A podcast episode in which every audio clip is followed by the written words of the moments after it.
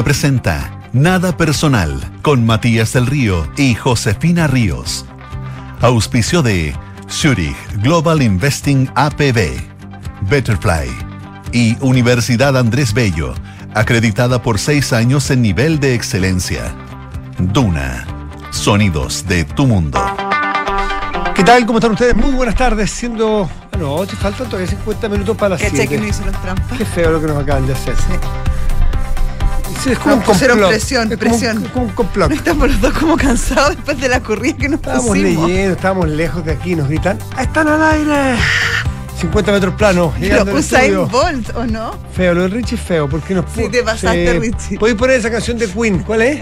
We are the champions. No, ¿cuál es esa? ¿Es de Queen esa que dura como 15? No, ¿es de quién es esa? que- De, de Rush. ¿De cuál es una que dura muy, una muy larga? ¿Led Zeppelin es la canción larga? Starway to Heaven. Ah, ya. Sí, para poner. No, no lo pongáis porque si no entramos al programa a las 7.20. Esas son las canciones que usaban antes los DJs de las radios para ir al baño. Claro. ¿Ah? Ponían el Led Zeppelin y sí, podían ir al baño, podían ir al banco, es un depósito, Yo te volvían. juro que estoy con taquicardia. Y seguía sonando esa canción. ¿Cuál es la canción más larga que he puesto Richie? ¿Es esa? Ah, perfecto. ¿Cuál? Esa. Get ready. Get ready. Esa te da harto tiempo para que 22 minutos, esa se la saben. 22 minutos. Se la saben de memoria, claro. ¿Y la, la has ¿Y quién, puesto? ¿Y quién, quién, Sí, Richie la quién la, la, la toca, la canta? ¿De quién es?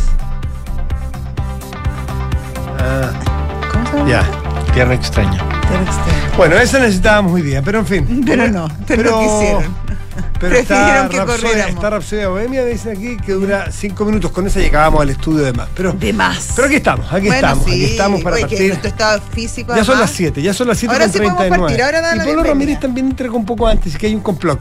No, y además, con- y Sí. además el Polo Ramírez nos conversó, nos tendió la treta. Sí, nos mantenía entretenidos Sí, allá lejos. y nos contaba una historia. En fin, pero bueno, ustedes saben que aquí uno se da vuelta y ¡pa! ¿Sí? En la daga. Uno piensa que somos todos compañeros, Compañeros, todos claro. amigos. O todos- compañeros, lo que fuere, Sí. pero lo que sea. Más, más llega el momento y uno así conoce a la gente. es que estamos cerca de, estamos- claro, estamos en los últimos 10 días donde hay mm, evaluación de personal. Sí, Entonces, si tú exactamente. llegas, aquí hay una cámara y te miden. Tal cual. Y nos van a bajar, nos Evalu- van a- ¿Cómo se llama? Evaluación de. Y el polo estaba. Evaluación Sí, docente. pues, y el polo los primeros evaluación- 20 días del mes estuvo. Entonces, más, más, más, de- más, de- más más débil. Entonces, sí, claro, se, nos conver- dejó- se conversó en la nos reunión. dejó ¿te atrás, nos dejó atrás ahora, Sí. pero no importa. Vamos a remontar en los días que quedan del mes. ¿Cómo está José Ríos? Estoy muy bien. Ay, reírse un poco porque los días son bien lamentables lo que ocurre estos días, porque ver las imágenes que hemos visto, las imágenes de un eh, de un asilo de ancianos, eh, en el- en- me parece que fue en Talca, ¿no? Me parece porque hemos visto tantas imágenes eh, donde un grupo de carabineros con una cuerda sacando Sí, a adultos mayores, del ejército, sacando a del adultos ejército. mayores. Hemos visto casas eh, bajo techo, literalmente. Hemos visto fotos de imágenes de bodegas bajo techo. Uno puede imaginar qué significa eso eh, para las personas. Eh, hemos sabido de personajes, predios completos que se han perdido. Eh, ya no solamente cosechas, potenci- futuras cosechas, No. sino que árboles y, y- y- y Plantaciones completas. plantaciones. Plantaciones completas. Es muy terrible, muy, muy terrible. Murió una, una tercera persona, Sí, un- personas un- temporales. Un señor de 86 lamentablemente. años cayó en un estero. Sí. Y esto fue en la zona de Coihueco, en la zona alta de la región del Ñuble. Y, y en la zona más bien cordillerana, de Chillán hacia la cordillera. No lo conozco exactamente, así que no sé cuán adentro, cuán cordillerano es. Pero, pero bueno, sí están las cosas. Aquí en la región metropolitana hay un, el frente entra con un poco más de intensidad. Eh, ahora estamos viendo más lluvia. Es más- más- un sí, poco más de te diría lluvia. que alrededor, Pero- alrededor de las 6 de la tarde. Pero afortunadamente en la región metropolitana con una isoterma muy bajita, decir, ¿qué quiere decir? Está nevando donde tiene que nevar. Eso es la isoterma baja. es una buena Eh, noticia. una muy buena noticia. Eh, lo malo fue Los en vientos. Claro, pero pero los vientos sí. Sí. que son más bien propios y árboles viejitos, viejos, Sí, vapolillados. cayeron, cayeron ca- semáforos sí, también. Sí, sí, sí. Pero, pero dentro de, de un, margen a- aceptable. Pero en, sobre todo en, o sea, en O'Higgins y sobre todo en Maule y Biobío y Ñuble, pero sobre todo Maule, las lluvias todo. cordilleranas donde debe nevar o donde uno espera nieve es lo que produjo todos estos anegamientos, toda Ciertas esta secciones inundación. de O'Higgins también. Todas, sí, O'Higgins también. Y todas estas inundaciones que estamos viendo que son muy dramáticas y sentimos de verdad muy cerca a la gente que uno puede imaginar por un segundo. O sea, no, no creo que ni siquiera uno puede imaginar lo que debe ser perder Todo. todo.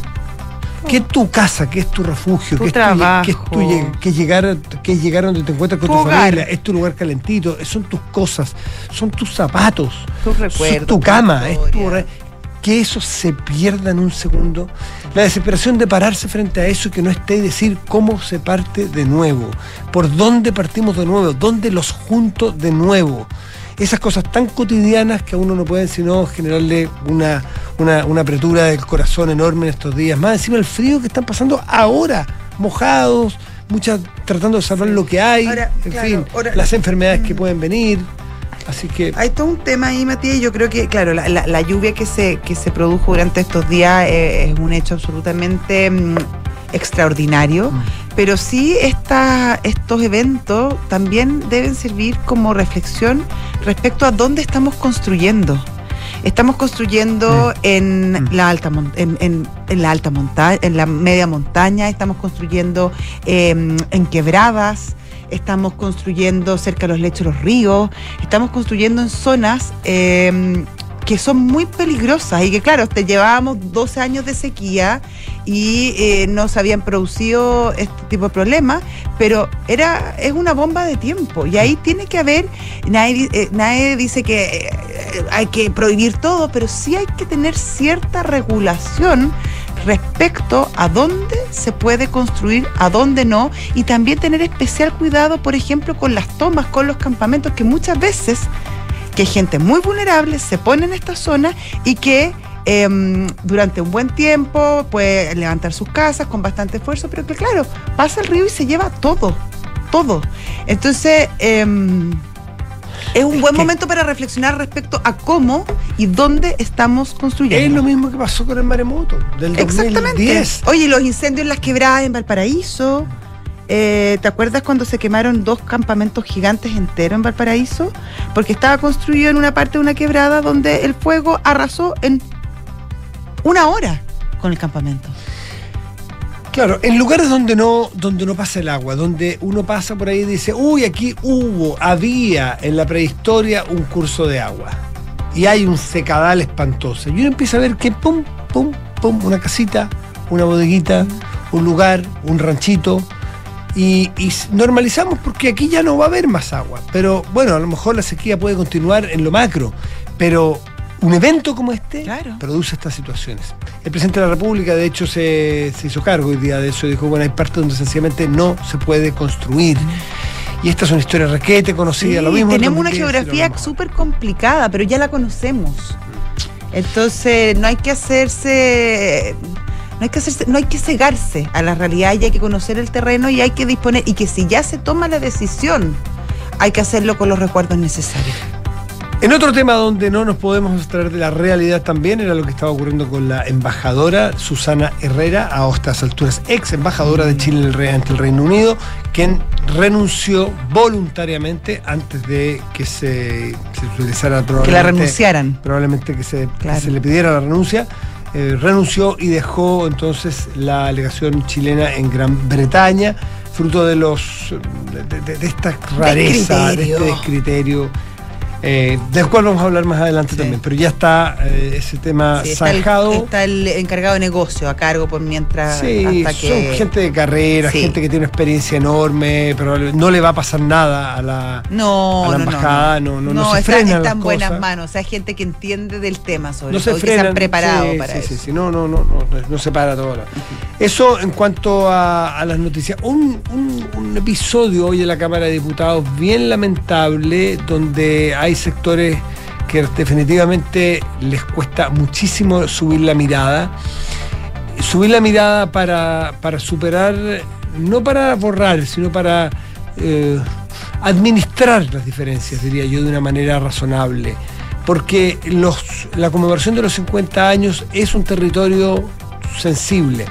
Pero es un territorio sensible donde mal administrado puede ser un territorio terrible, no sensible, de enfrentamientos versus, eh, y no solo de ideas, sino de agresiones. Si nosotros nos enfrentamos con ideas y con miradas, no pasa nada. Pero si nos miramos, si lo enfrentamos con agresiones, estamos, re- estamos reviviendo, no conmemorando. Y eso es exactamente lo que nosotros no podemos, porque nos demuestra ser muy básicos si nosotros revivimos, Revivir es como revictimizarnos. Volver a lo que, se, a lo que ocurrió hace 50 años no es la meta de los 50 años. Es conmemorar.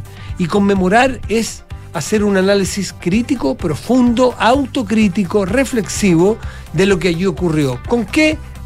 Con miras a no repetirlo. ¿Y eso quiere decir que ya dejamos de tener la diferencia? No, por supuesto que no. Pero cuando nosotros pasamos de la capacidad de reflexión que debiéramos tener para decir, fíjate que tú crees A, yo creo B, yo creo que tú hiciste esto mal, yo también hice esto algo mal. Quizás estoy pidiéndole mucho a algunos. Y también hay que entender que hay algunos que les cuesta más porque lo vivieron más de cerca. Y eso yo creo que hay que ser súper empático. Pero lo que creo yo que hizo hoy día eh, la oposición, ellos tendrán sus razones, pero creo que era evitable intentar leer el acuerdo de 19 del 22 de agosto de 1973, con el cual un grupo de, partidos opositores a la Unidad Popular eh, dieron lectura a los, a los quebrantamientos eh, constitucionales que a juicio de ellos estaba haciendo el presidente de la República, eh, Salvador Allende, fundamentalmente con el ingreso de militares al- a, su gabinete, que es una verdad, es una verdad que eso ocurrió, es verdad el- pronunciamiento en, en la Cámara de Diputados, es verdad que estaban los- los- esa rareza de los cuatro comandantes de jefe en el gabinete, todo eso es verdad y propio de ese momento. Pero si, y, y esa verdad cada uno la puede revisar y la puede leer, nadie va a evitar que es la verdad. Pero yo no sé si el criterio mandaba a leerla en este contexto, si iba a producir lo que está produciendo. Eh, en fin, pero cada uno aquí hace su juego, cada uno hace y se hace responsable de sus actos. Fue bien lamentable. A ver si le entramos más adelante a lo que ocurrió hoy día. Un infantilismo, Uno no, que- uno no quiere ver gritarse en el hemiciclo. Por donde caminaban ante el hemiciclo, no era el de, Vi- el de Valparaíso, era el de Santiago. Pero cuando caminaban exponiendo grandes oradores de la democracia chilena previa al 73, hoy día vemos enfrentamientos cuerpo a cuerpo. No llegamos a los combos esta vez, pero tener que enfrentarnos eh, como se enfrentaron hoy día algunas personas, creo que es una mala señal. Me imagino que los niños, los cabros jóvenes miran esto y dicen, hay algo que los más viejos no están siendo capaces de digerir. El sistema digestivo de las crisis nos falla a ratos y nos falla a todos. Así que vamos a entrarle luego a ese hecho que ocurrió hoy en la Cámara de Diputados. Son las 7.12, estás en Duna. Nada personal.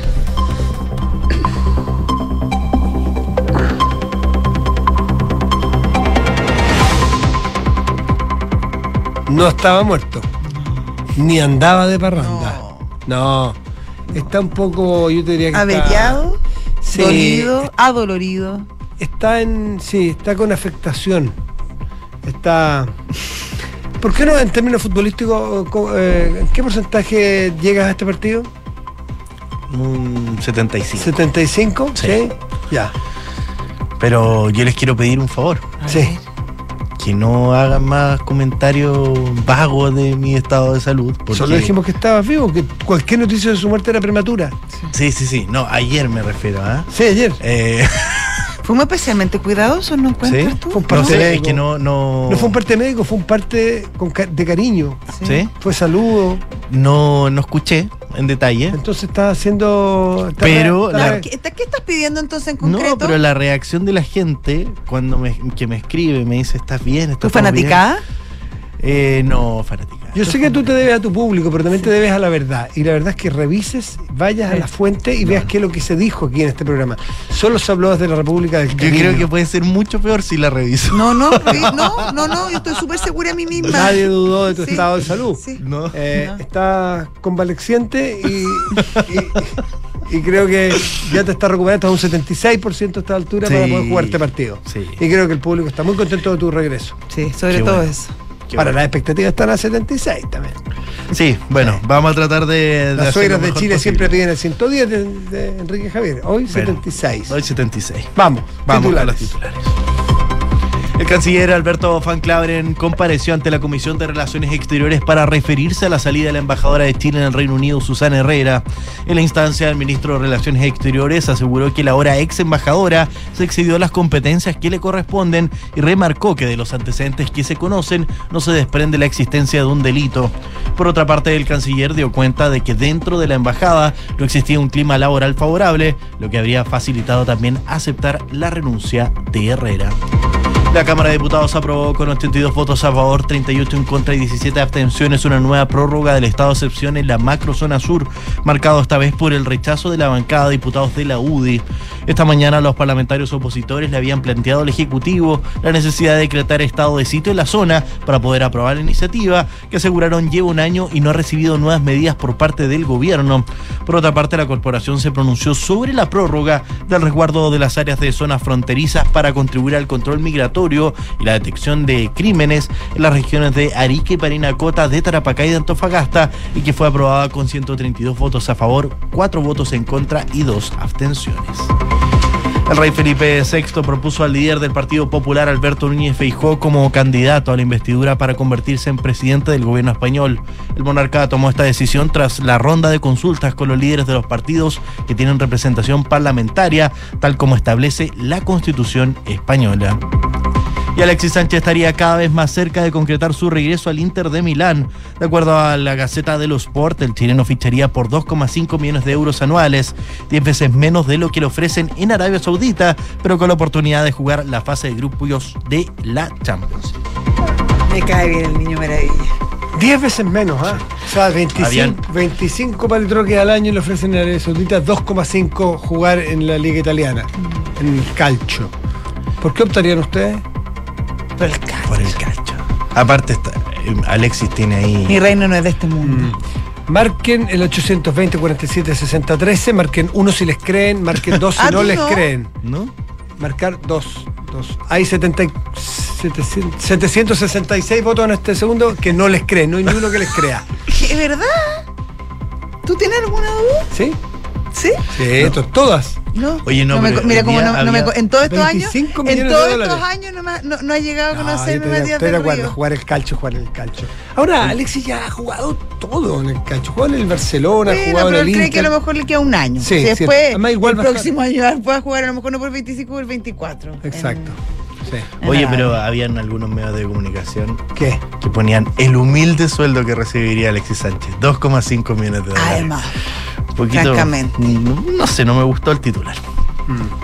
Bueno, Enrique Javier, ha sido un gusto. igual que tú no este lo muy bien. encuentras tan humilde. Vuelves a tu. vuelves a, vuelves a tu. a tus aposentos de recuperación. Ay, gracias Bien. por quedarte. Gracias por venir, Enrique. Sí. Ahí te debe mucho. Y el periodismo. 7 de la tarde, 17 minutos, estás en Duna. Nada personal.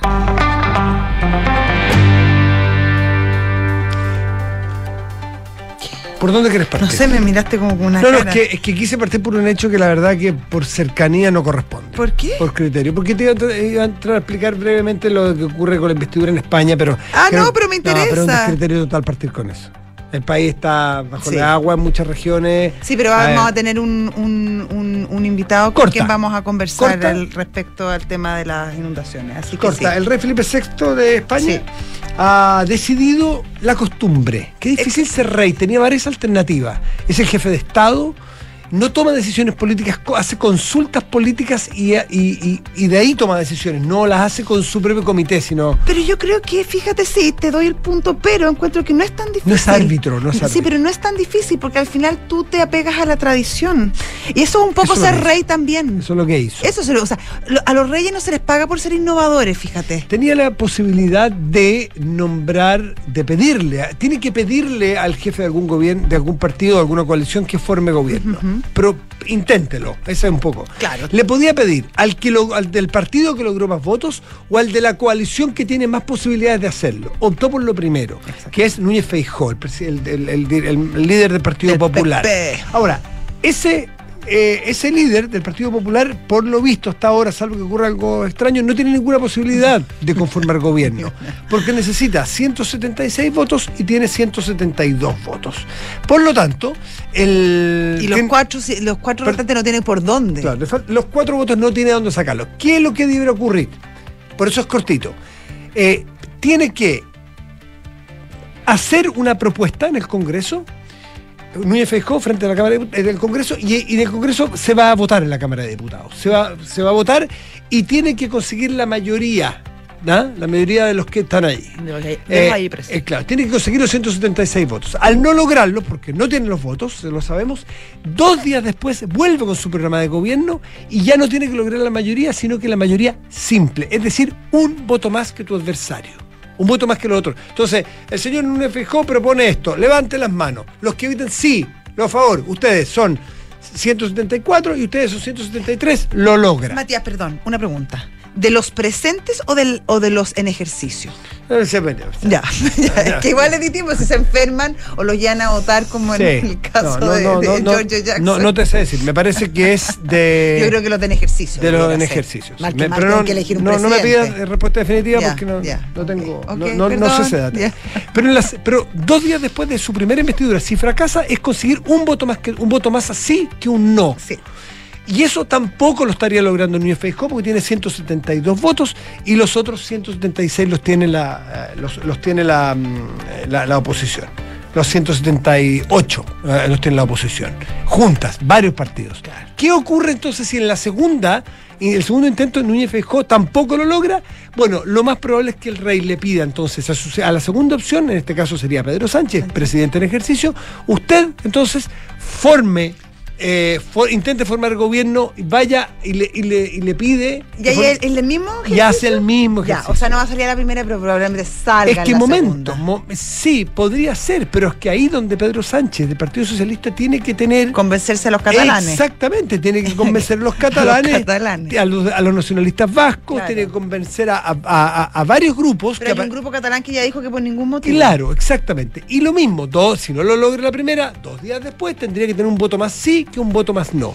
Si eso no ocurre, pasado, y eso sucesivamente, dos meses después de la- del primer intento de investidura, es decir, el de Núñez Feijó, si después de, de dos, de, do- de dos meses naturales, que dice la Constitución. Naturales que- como de corrido. Supongo. Ya. eh, si después de dos meses eso no ha ocurrido, el rey disuelve las cortes Y llama a y llama nuevas elecciones. Ese es el procedimiento. Entonces, ha pasado ¿qué, es lo más probable que ocurra? Que Núñez Feijó fracase en sus dos intentos y que Pedro Sánchez la tenga muy difícil y tenga que negociar mucho para en la segunda vuelta, en su insistencia, consiga más votos sí que no. Con eso podría formar gobierno. Eso es lo más Y probable eso que podría ocurra. ser en la, en la Navidad, Eso- las elecciones. Y eh, lo más Sí. probable que ocurra es que, que con, con dolor y con un parto difícil, Sí. Sánchez y el Partido Lo. Socialista logre, junto con instancia. Sumar, PNV. Porque ahí tiene eh, que ser, eh, puede abstenerse el- los catalanes, hasta que se abstengan Claro. para que lo logre. Si votan en contra, está frito. Exactamente. Así que eh, ahí está hecho el punto. ¿Ya? Ya, po. 7 con 22 esta censura. Nada personal. 7 con 22. Esta censura. Nada personal, dije, pues. No, todo, todo bien. Ya. Estás como muy estricto. No, no, no, no, no. Qué rigurosidad. Eh, vamos con el afer. Afer, No. bebé, eh, afer, No, a ver, Enrique Javier. Ok, vamos con. afer embajada, vamos ¿no? a hacer embajada. Sí, afer em- Me sigue quedando una duda. ¿Cuál es tu duda? Con Susana Herrera, ya sabemos a esta altura la ex embajadora de Chile ante el Reino Unido, Mm. quien en su momento hizo gestiones eh, después de haber eh, tenido una conversación con el rey en ese momento. Según eh, cuenta Flavia Torrealba. Y, y la versión de ella Sí, eh, es que. con personas O sea, el rey todavía no la desmienta, al menos. Claro, mira, Sí. ¿qué ocurrió? ¿Cuál es la versión de ella? ¿Tenemos un minutito? Sí, ¿no?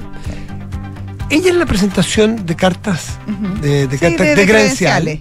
Aparentemente tuvo una conversación un poco más. No te, no te Distendida. digo que la invitó a comerse algo, pero un poco más distendida con el rey. Fish and chips. Entonces, el rey parece que se interesó en las preguntas que le hizo. Ella es arquitecto, ella viene de un país exótico, El de tema de una, la de una madera, región que la el madera. ecosistema le gustó. y el rey parece que se interesó. Es bien Y le hizo- rey. hizo un- más preguntas de lo normal y pum, pum, pum, listo. Y quedó aparentemente enganchado. Ella se fue muy contenta, sacó todas las fotos de la vida por haber, sombrero de copa, el marido, todo. Y unos días después, aparentemente, según lo que me cuentan personas que conocen de cerca su versión, lo llama un alguien, representante de la fundación esta Sí, del rey, sí. y le, inquiere, insiste. le insiste y inquiere más detalles, más antecedentes, con lo cual le entusiasma a la embajadora. Claro, La embajadora empieza a echar a andar este asunto, se contacta con empresas forestales chilenas, presenta un proyecto, eh, solicita estos recursos a la gobernación del Biobío y 5 millones de dólares. no le informa, y ahí parece que hay un error capital, eh, no le informa a la Cancillería, de la cual ella depende, ¿no es cierto? Se escapó con los tarros, buen los tarros chileno. y armó muy como privada y no como funcionaria pública un proyecto. Pero se le ¿Que era bien olvidó, choro el proyecto en Eh, todo puede caso? ser. Sí. pero se le olvidó que ella es funcionaria Claro. pública y que no puede dejar en la estacada a su, a su organismo, a su institución, a su O sea, ministerio, a su Estado. No solamente es funcionaria pública, es la representante del De un Estado Estado. chileno en el Reino Unido. O sea, no solo es, sí, eh, eh, sin desmerecer, pero no sé, trabajadora de un hospital público que estaría ¿Cuáles bien. Es la representante de Chile, digámoslo. ¿Cuáles son las dudas que todavía... A ver. Ella cuando dejara de ser, algún día dejar de ser embajadora, ¿iba a volver a la zona? ¿Iba a volver a trabajar en madera? Bueno, y arquitecta y hace muebles. Podía ser al, Podía pod- ser. podía Entonces, dicen, representarse en tu interés. ¿No, ¿No se dio cuenta que tenía cierto conflicto de interés en el futuro? Uno. Sí. Pregunta dos. Pregunta que yo al menos no tengo respuesta. ¿Quién iba a ser el dueño de esto? Esto es un mercado en Santa Juana, suena súper bien.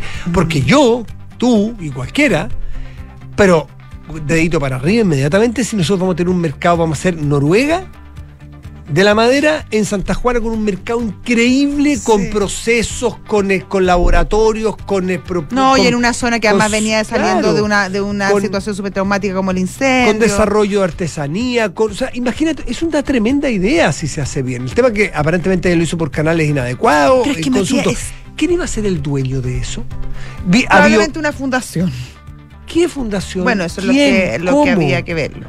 Pero es que ahí está el problema, Matías. Estamos hablando, y ahí yo creo que es el, el gran problema de todo este asunto. Tienen, nombran a una persona que yo no creo es merecer porque no la conozco, que puede ser muy inteligente y muy capaz, pero a una persona que tiene cero preparación en temas diplomáticos y cero preparación en temas de administración del Estado. Por lo tanto, es bien inexplicable y yo sé que el presidente tiene derecho a poner ciertos eh, eh, eh, embajadores de, de confianza personal, etcétera, está bien. Pero uno exige a lo menos un mínimo Mm. de experiencia o de condiciones o aptitudes para el cargo. Esta persona, la, la, la- la ex embajadora Herrera, yo no estoy eh, cuestionando sus capacidades No, intelectuales ni nada por el no, estilo, pero claramente tiene cero aptitud diplomática y cero aptitud respecto a la administración del Estado. Entonces acá hay un problema que es de ella, pero que también es del Estado, ¿Quién la es del pone? gobierno y es del presidente. Y de la Cancillería, claro. Sí, pues, de la Cancillería y del claro, presidente. Claro, claro, claro, de poner, de ponerla. Exactamente. Eh, Y, y de ahí todas las preguntas que surgen y que tú tienes que son súper legítimas se explican desde esa eh, desde ese pecado original. Estoy totalmente de acuerdo. Y hay un segundo descriterio, porque no seamos cínicos, lo dijo el, el- el ex canciller Insulza, hoy día senador Insulza esta mañana, aquí en Hablemos en Off. Todos los gobiernos han Sí. puesto eh, embajadores de- políticos, ¿no es cierto? Y es, pero esto es súper duro decirlo, pero hay países donde tú tienes que poner a los capos de tutti. Estuve en, en- en Reino Unido, en Estados Unidos, en Madrid, en Buenos Aires, en, qué sé yo, en Lima. La- las, las embajadas clave para Chile. Tú tienes que buscar un perfil de alguien, pero que calce, que calce, pero que, Claro, que como, como la horma del zapato, claro, eso es como zapato puede- así, que te- la pieza, la última pie- Exacto. que calce como la última pieza del puzzle. Y que puede ser político, no necesariamente tiene que ser un diplomático supuesto. de carrera, puede ser político, pero es una persona que debe tener ciertas condiciones y cierta experiencia y cierto Total. tipo de relaciones básicas para un puesto como ese. Claramente acá no lo tenían y hemos visto en otras en otras en otras embajadas, por ejemplo la española, situaciones también similares y complejas. Aparentemente muy bien corregidas. ¿eh? Sí, A partir sí, de, un- de- de una partida muy falsa, muy en falso, perdón. Muy en falso, alcalde- muy, del- muy en falso. Del embajador sí. Velasco, Sí. corregida y de ha muy buena manera. reparando. Este, claro, este caso en particular tuvo incidencias mayores dado por el timing en que sucede, por la cantidad de montos implicados y por, por el momento en que se vive. Pero claro, esto habla de una, de una, de una cierta desidia, Matías.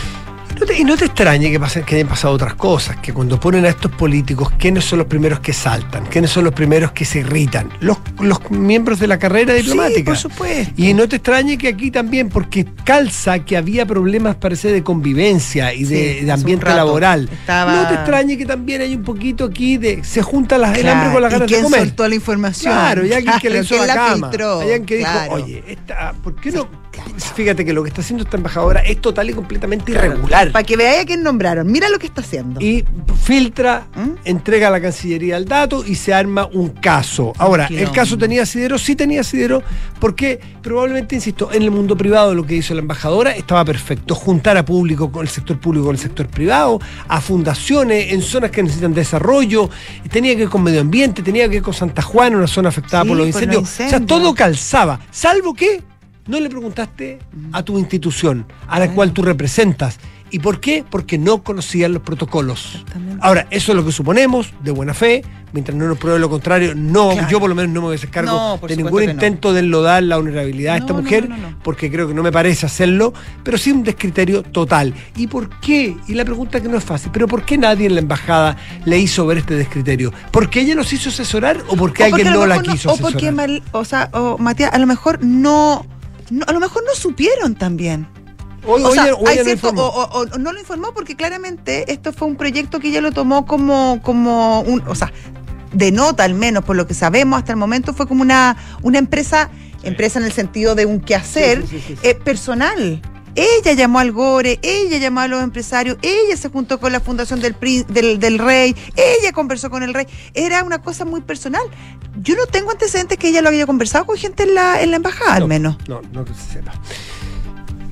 7 de la tarde, 30 minutos, estás en Duna. Nada personal. Conforme se acerca el 11 de septiembre, se, se- se- se caldea el ambiente. Y alguien dirá, no es novedad. Es verdad, no es novedad. Pero como no es novedad, hay dos lecturas. La primera, no nos impresionemos. Es cierto. Pero la segunda, evitémoslo si sabemos qué va a pasar. Eh, ¿Para qué me invitan si saben cómo me pongo? Bueno, es que si tú sabes cómo te pones, tú puedes hacer un esfuerzo en- justamente en esto que eran los 50 años, dar una nota distinta. Y esto corre para todos. Todos tienen buenas razones para expresar lo que expresan. Eh, las personas que tienen familiares des- desaparecidas todavía, que decir. Las personas que fueron derrotadas y- y víctimas del golpe ese día, por supuesto.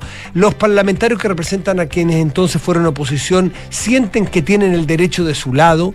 Y esto es y, eh, y es- y esto no es un juicio, sino que es una un, es un, eh, es un dato, eh, y la mejor prueba de eso es lo que intentó hacer la oposición hoy día. El punto es si es atinado hacer como lo hizo la oposición hoy día. Alguien dirá, pero si es totalmente la verdad. Sí es la verdad. Pero creo que una columna de Carlos Peña que yo no la terminé de leer otro día, pero hablaba sobre. No, no quiero hacer exégesis porque no la leí completa, pero está sobrevalorada la franqueza de repente. está sobrevalorado decir, esa gente que Es dice que tú- anda con la verdad por la vida. Tú sabes que yo digo Yo la siempre verdad. digo la verdad. Mira, mira, hay veces que la verdad, ¿Quién te cállala. preguntó? A veces que tu silencio aporta bastante más que tu palabra y que tu, y que tu verdad, por verdad que sea. Como dice mi mamá, perdiste una buena oportunidad para quedarte callado. Exactamente. Hay un documento histórico del 22 de agosto de 1973 de la Cámara de Diputados, efectivamente, donde eh, se establece que, o, al menos parte de la, oposición en ese momento, eh, ustedes saben que, el gobierno del presidente Allende, la Unión Popular en ese momento, no tenía mayorías en el Congreso, ¿no es cierto? Eh, es la Cámara de Diputados establece allí un documento eh, que dice que hubo un grave quebrantamiento del orden constitucional y legal de la República de parte del gobierno de la Unidad Popular que lideraba el entonces presidente Salvador Allende. Ese documento es verdad, es verdad. O sea, no lo inventaron. Pero sacarlo ahora y pedir un permiso para leerlo y hacer por votación eh, el, conseguir leerlo, cuando tienes enfrente a tus adversarios de hace 50 años o a los herederos de esa, de, de- de- de esa derrota, eh, es, es poner el dedo en la herida. Sí. Es, la pregunta es ¿por qué lo tienes derecho a hacerlo? Sí tienes derecho, de hecho lo hicieron. Mí- Pero de hecho lo pueden Sí. hacer y consiguieron los votos. y lo hicieron, Pero ¿cuál, claro. es el, ¿cuál es el criterio? ¿Cuál es la intención? ¿Cuál, cuál es la creo que- ¿Mediste las consecuencias de lo que estás haciendo? Yo creo que probablemente eh, no, y, y creo que es muy y, y- es muy triste lo que está pasando en estos 50 años, eh, cómo se, se han polarizado lo- los extremos, incluso más que en conmemoraciones que fueron mucho más cercanas a los hechos. Eh, y creo que la lectura de, de- de esta declaración va en la misma línea que premiar al, al juez Garzón. Creo que va en la misma línea de sacar a Sergio Norfre Jarpa cuando apito de escopeta, porque no, no sé por, en qué contexto. Y creo que la, la oposición actual cae en, pisa el mismo palito, toca la, haz- toca la misma tecla. Eh, molestar. Eh, son gustitos personales que Poner se están dando. Poner el, la herida. Y lo hace el oficialismo y lo hace la oposición. Y en vez de tratar de construir y tratar de mirar para adelante y tratar de crear un mejor clima, porque hablamos todos de que este clima que está tan crispado y que lo estamos pasando todos tan mal y que ojalá tengamos un país más unido, cuando llegan momentos em, de hacer actos unitarios reales, eso no sucede y no sucede de lado a lado. Y eso yo lo encuentro muy, muy triste. Y sobre todo porque tenemos ejemplos muy cercanos, por ejemplo, en Uruguay, donde vimos que eh, se son capaces. fue- son capaces e hicieron un proceso impecable hace un mes y medio. Entonces, me parece, por eso te digo, Matías, hoy día la, la sensación que me dio mirando todo este escándalo en, en la Cámara de Diputados fue como, ¿saben qué, niños? Guárdense. Guárdense.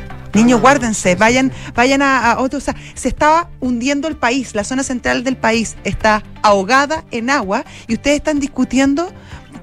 y No, no les ceras porque son importantes y uno entiende las sensibilidades, pero se están dando gustitos que no suman por ningún lado. Tal cual. eh, la idea entonces eh, de, de leer esta resolución de 1973, eh, donde, donde, donde hoy los jefes de, bancada de- de- de- del Partido Socialista, del PPD Independiente, in- intentaron a través de, un- de- la vía del vicio reglamentario de que no se leyera esta resolución.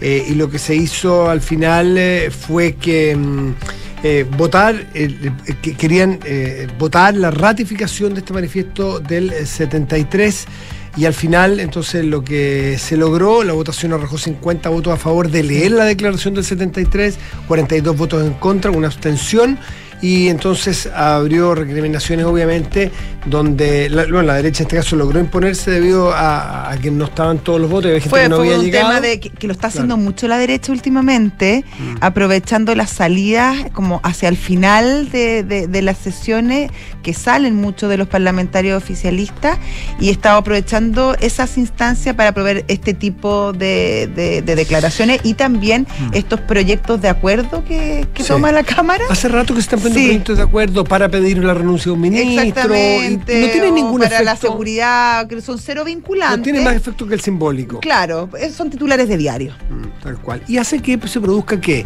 aparezcan parlamentarios con fotos de familiares de, de personas desaparecidas.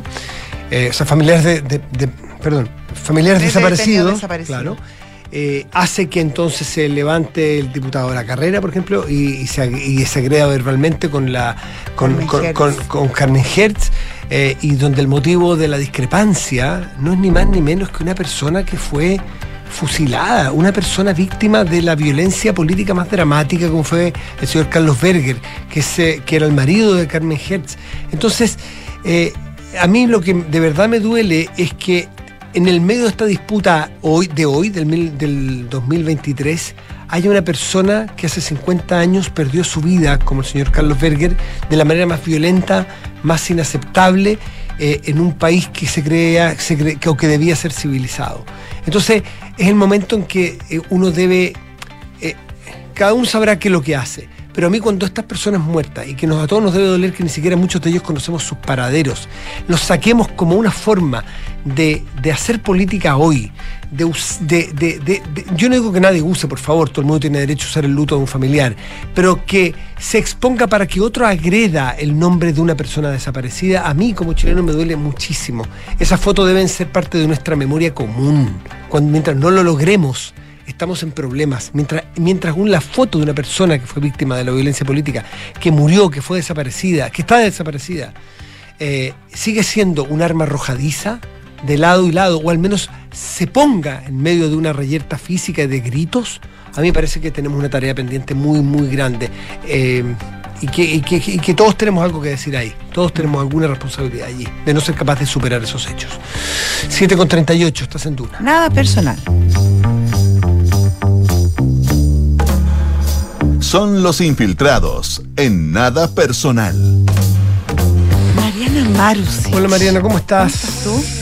Bien, pues entre la lluvia, los vientos, los convenios, no hemos hablado de algo que es el reloj sigue avanzando y tiene que ver con las ISAPRES y tiene Una que ver- bomba de tiempo. y una bomba de tiempo que muchas personas que están muy nerviosas tienen tratamientos en curso, no van a saber si van a quedar con coberturas de salud en determinado momento, esto puede eventualmente costar vidas si no fuese así.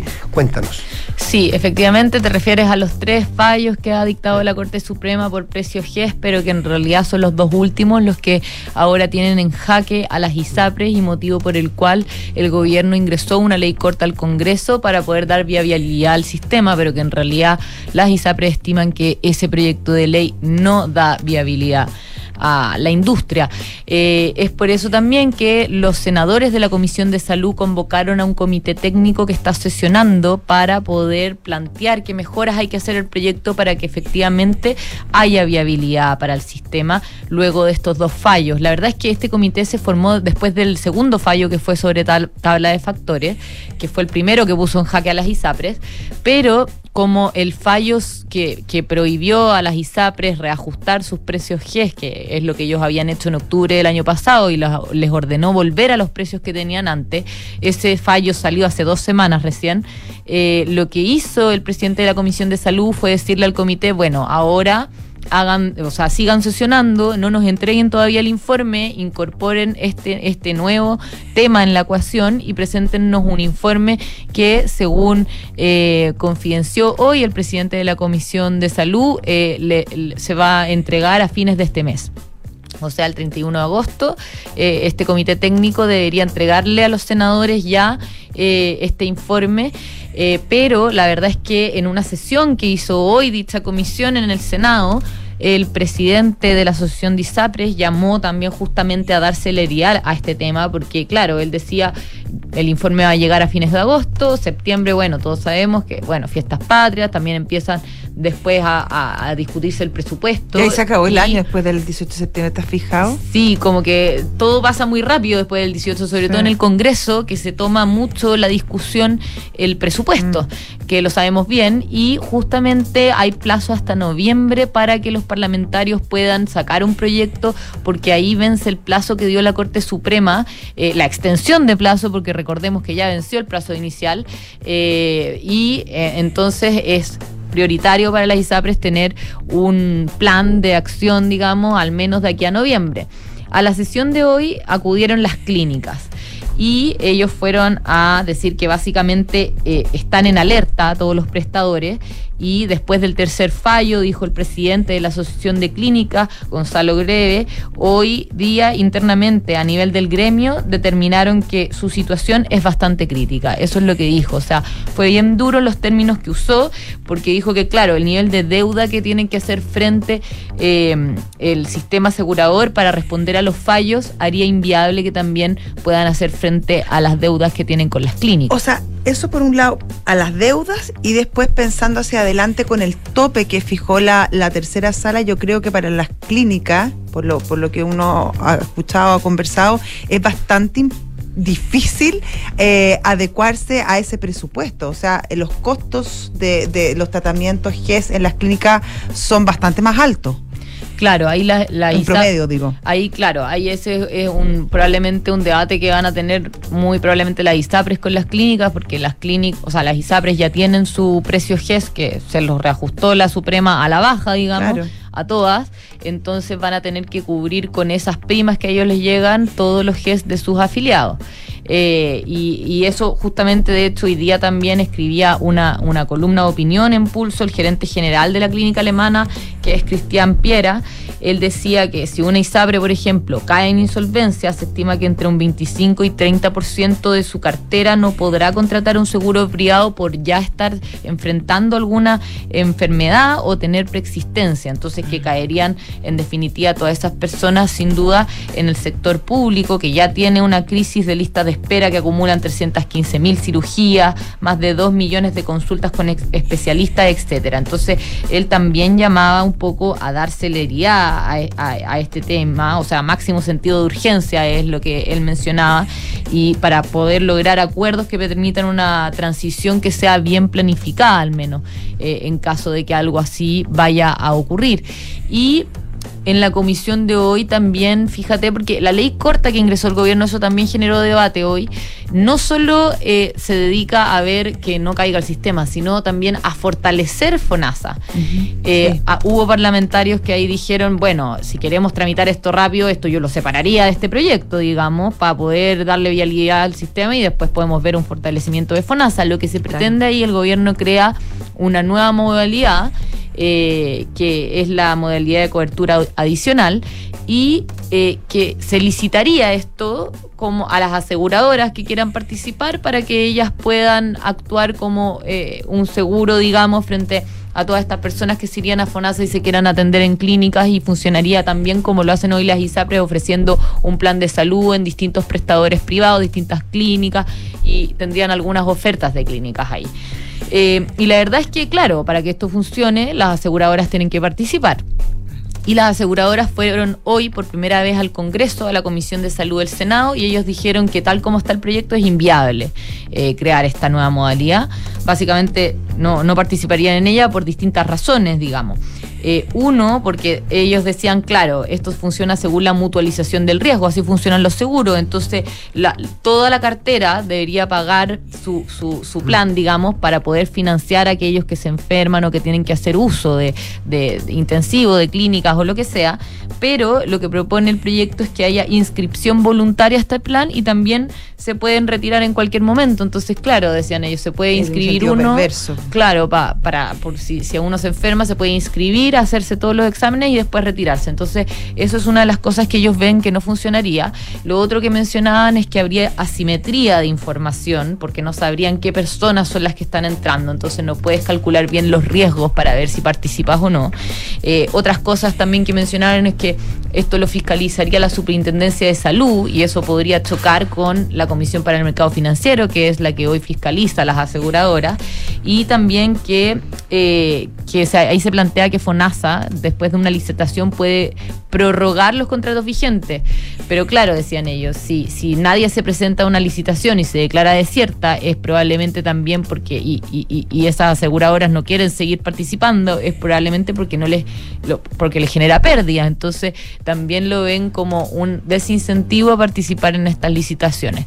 En todo caso, el director de FONASA, Camilo Cid, confidenció que eh, ellos están preparando una indicación para hacer cambios. Hay una mesa de trabajo con las aseguradoras donde se han planteado todas estas cosas y quieren hacer, no todos, pero algunos cambios. Otros ven que se pueden incorporar en las bases de licitación.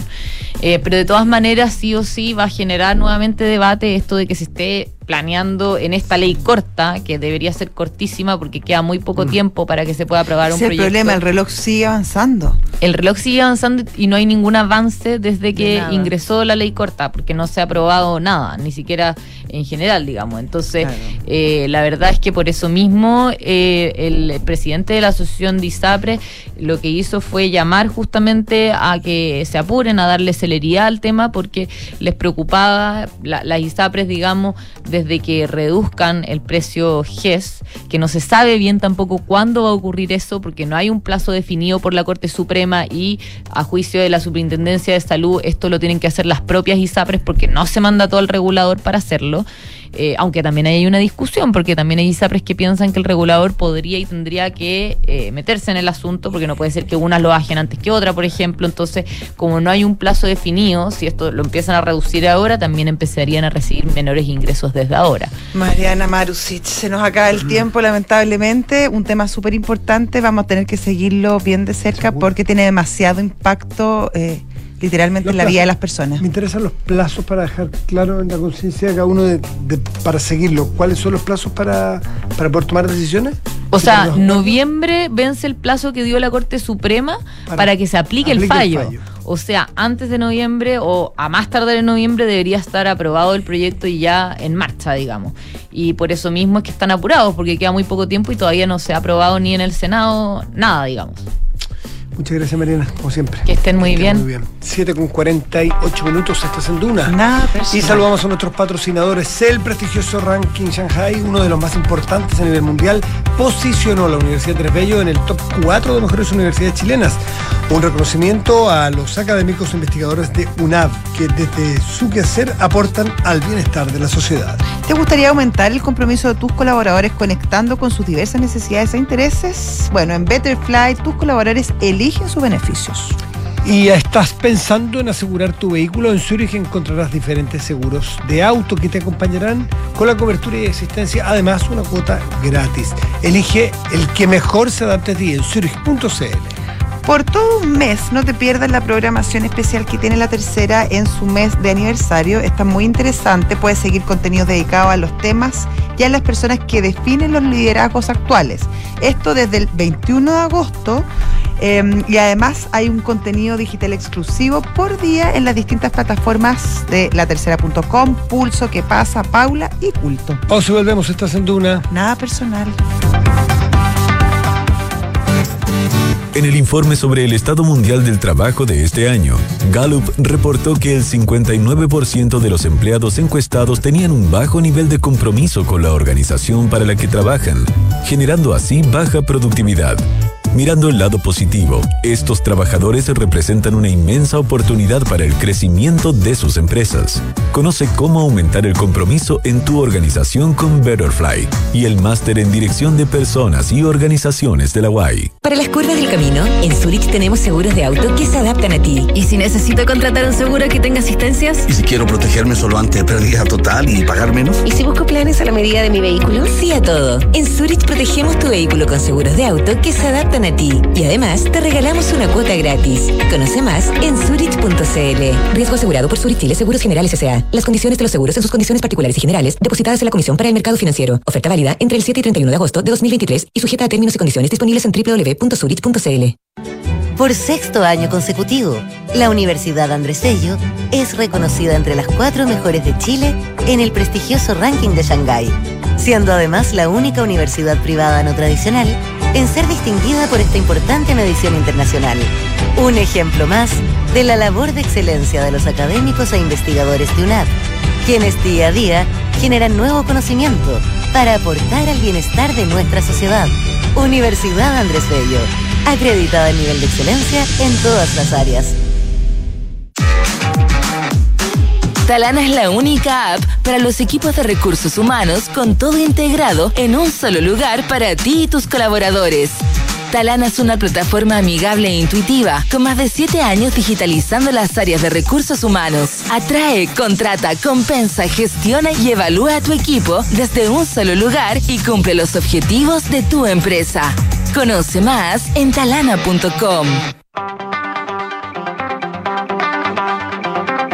7 con 50 minutos estás en Duna. Nada personal. Tomamos contacto con el gobernador de la región metropolitana, Claudio Rego, para saber, eh, para estar al tanto de lo que está ocurriendo casi en línea con el gobernador para en esta, en esta tarde de tormenta en la región. Claudio, buenos días. Buenas ¿Qué tardes. tal, gobernador? ¿Cómo está usted? Buenas tardes, María. Veo que se le ha hecho corto el día. ¿eh? Uno nunca sabe si es tarde, noche o día aquí, pero, pero, pero son las 7.50, así que. Y queda mucha tarde, porque se sabía que para esta tarde-noche es que podría haber más problemas. ¿Cómo está la situación ahora? Mira, ha sido un, sistema frontal bastante raro, ¿eh? para serte franco, porque teníamos un pronóstico muy alarmante en cuanto a la cantidad de lluvia. Se hablaba primero de entre 50 y 70 milímetros, después se bajó un poco el pronóstico a 50 milímetros, que ya es bastante agua, sobre todo para una ciudad en que llueve generalmente 160 al año. ¿eh? Eh, y bueno, y se atrasó la entrada del sistema frontal, iba a ser de madrugada esta- del día de hoy, después se hizo como se llama, se anunció que iba a ser a primeras horas de la tarde, y recién ahora te diría yo que está lloviendo en gran parte de Santiago. Eh, tuvimos lluvias muy fuertes y sobre todo viento eh, en la mañana, eh, en la parte de Melipilla, San Pedro, esa zona, en Paine también, y en San José de Maipo, pero pareciera que por alguna razón que no entendemos muy bien, no sabemos si va a cambiar en la noche, Matías, eh, eh, el resto de la ciudad no, no, no, no ha recibido todavía eh, la parte fuerte del sistema frontal, así que habrá que esperar, monitorear, tenemos a todos los equipos eh, municipales de la región desplegados, también estuvimos revisando hoy día canales, estuvimos arriba en, la- en, la- en las piscinas de la quebrada Macul con la con el alcalde Carter y también con la eh, eh, con el Ministerio de Obras Públicas, en el canal Santa Marta, y hasta ahora está todo preparado por si se nos viene de verdad un sistema frontal tan fuerte como en el sur, aun cuando pareciera que ha ido, se, se ha ido debilitando con el, el paso de la hora. Claudio Rego, el problema hasta ahora, el mayor problema ha sido el tema de los vientos que ha afectado básicamente a la caída de árboles, también de semáforos. ¿Eso ya está más o menos controlado o hay algún tipo Sí. de...? Ujú. O sea, a ver, mira, teníamos en la tarde ya to- todavía 45 mil hogares con eh, pérdida de suministro eléctrico, producto de estas caídas de árboles. Ahora, es interesante que la gente entienda que muchas veces lo- las caídas de árboles también tienen que ver con la sequía. Se empiezan a secar las raíces, producto de la sequía, y después vienen vientos fuertes como los que hemos tenido hoy día, entre 60 y 100 kilómetros por hora, y los tumban. Ah, Yo estuve en Macul, en uno de estos árboles gigantescos, añosos, que se cayó, gracias a Dios no cayó arriba de un auto o arriba de un edificio, pero tuvimos harto eh, corte eléctrico producto de... Tumban de también los 40 semáforos, no solamente los árboles Bueno, viejos. Efectivamente, no, no pero ojo, ah, en, el, caso de, los de los semáforos se cortan en parte por el corte de suministro eléctrico a raíz de la caída de los cables, eh, de los árboles, perdón, sobre los cables. ¿ah? Perfecto, ya. Sí, y, y la isoterma que hemos ido aprendiendo, qué es lo que es, qué significa y los efectos que tiene, ¿cuáles son los informes? Imagino que ustedes los tienen al dedillo, los informes que está pasando en la cordillera con, con las lluvias o con la nevazón. ¿Está eso en, en regla, en, en lo que uno espera? Mira, eh, eh, se, se anunciaba que en el día de hoy íbamos a tener una isoterma que partía a los 2.600, pero que a lo largo del curso de las horas iba a ir bajando, lo que es una buena noticia. ¿ah? Para que tenga una idea, Matías, el embalse del yeso está a 2.500. ¿ah? Entonces, cuando se, cuando nieva en el embalse del yeso, eh, quiere decir que es una buena noticia para el resto de la ciudad, porque hay menos riesgos de aluviones y, consecuentemente, menos riesgo de turbidez del río Maipo y un eventual corte del agua de Santiago. ¿ah? Así que eh, la- el pronóstico que nos dieron hoy día en la mañana es que la isoterma va a estar eh, abajo de los 2.600 y eso creo que es una buena noticia, pero te reitero, yo he aprendido en estas cosas a tomar el pronóstico, a prepararnos, porque siempre es mejor prepararse y prevenir que lamentar, pero también a ser cautos porque puede que esto cambie en el curso de la hora. ¿Hay alguna zona que estén mirando con mayor preocupación, eh, gobernador? Mira, a ver, nosotros tenemos en Santiago una, una realidad que no teníamos hace tres o cuatro años, que es un surgimiento muy grande de campamentos. ¿ah? Eh, Lampa, Quilicura, Maipú, Cerrillos, Pudahuel, eh, Puente Alto son comunas hoy día que tienen muchos campamentos y no sabemos bien cómo se va a comportar cuando tengamos una lluvia muy torrencial en el caso que así ocurra. ¿ah? De hecho, en el, en, la, en el sistema frontal del, del sábado domingo tuvimos que evacuar un campamento en el monte que estaba muy cerca de la ribera del río eh, Mapocho. Eh, también tuvimos que evacuar en el caso de San Alfonso, en San José, producto de riesgos de aluviones. Entonces, eh, a, a mí siempre lo que más me preocupa es, eh, el- es los riesgos a la vida humana y eso pasa por eventualmente inundaciones a casa. En materia de vialidad, todos sabemos que Santiago tiene un déficit eh, importante estructural con los pasos bajo nivel. Ya todos tenemos el foco, por ejemplo, de, de- del canal Santa Marta ahí en Maipú, que se va a construir ahora una canalización y un entubamiento del canal, que va a ser la solución definitiva. La licitación ya está, de hecho, en los portales, se cierra ahora el 12 de septiembre, pero mientras tanto hay que monitorearlo porque, claro, si se sale el agua del canal Santa Marta, también pasa a llevar aparte un campamento y a unas viviendas de sectores medios que viven por ahí.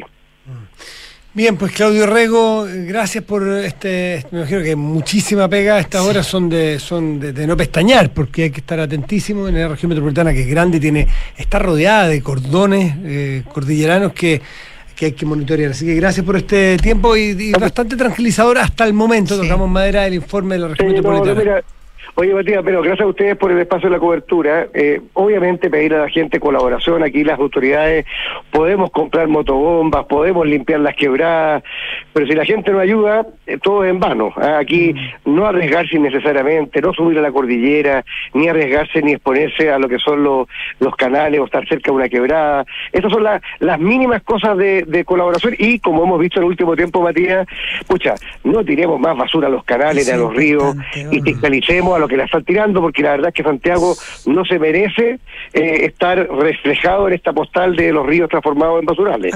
Oiga, eh, eh, gobernador, última pregunta. ¿Hay algún tipo de albergue dispuesto en caso de que la situación se complicara? Sí, sí, sí, todas las comunas tienen, eh, como parte del plan de emergencia de Santiago, eh, tienen eh, colegios y, y- y establecimientos municipales preestablecidos como albergues en caso de, de- de ser necesario. Pero yo siempre digo, los, los albergues hoy por hoy es lo último que la gente quiere hacer. Primero se va Sí, a la casa de un familiar y, y ya en el último rato.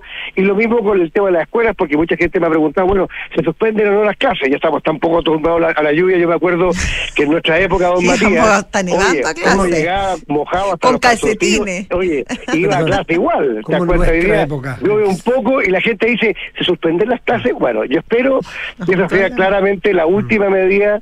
Las clases deben ser Sí, siempre es- lo último sí. que se cierra. En la época que usted iba al colegio llovía mucho más que ahora, probablemente. Muchísimo más, po, Sí, muchísimo más. A mí me tocó una situación distinta, ya más de sequía. Claro. Pero cuando usted dice, gobernador, no, no se la nuestra- dé tan joven, don Matías, no se la dé tan joven. cuando usted dice Una- nuestra, me parece un, un- un exceso de... No, de- Es que Matías es muy joven, eh, gobernador, es muy, no, muy joven. somos, somos, somos todos jóvenes, pero que no se las dé, que no se las dé. ¿eh? Muchas gracias, gobernador, Ya, que esté muy bien. Buenas noches. Ya nos vamos, nos vamos. Yo me acuerdo, de, no estaba en mi colegio naturalmente, pero me acuerdo porque él era dirigente de la FEU, que era, claro, era may- un poco Pero un poco mayor que tú. Sí, Bastante mayor, más que yo, poco, pero un poco más que tú al menos. Ya, no hablemos de edad a esta altura, que todas son respetables. Sí, o sea, cada edad tiene su encanto además. Ya. les vaya muy bien, chao, Chao. gracias.